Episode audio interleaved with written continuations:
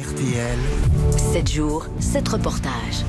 Et toute la semaine, notre série de reportages s'intéresse aux préparatifs du mondial de foot au Qatar à deux mois de la compétition. Ce matin, les supporters et les mouvements de foule. Que faire en cas de débordement? Quid de l'alcool dans un pays où il est théoriquement interdit de boire en public? Un aspect que ce petit émirat a sans doute sous-estimé au moment de se porter candidat à l'organisation. Nicolas Georgerot. Oui, la gestion des supporters, des foules, c'est l'inquiétude, c'est la question sur laquelle le Qatar avoue manquer parfois de ressources humaines et matérielles. Plusieurs pays, dont la France, avec la gendarmerie, mais aussi la Turquie, la Grande-Bretagne notamment, ont signé des accords de coopération. Depuis 2011, les autorités qataries ont envoyé des représentants dans chaque compétition internationale de foot. Ils étaient présents par exemple à l'Euro 2016 à Marseille, lorsqu'il y a eu les incidents entre Russes et Anglais.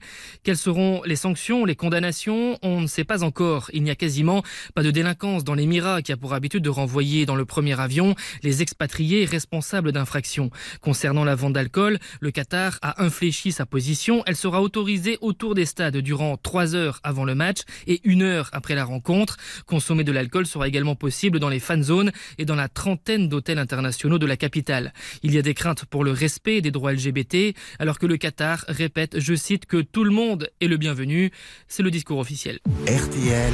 7 jours, 7 reportages.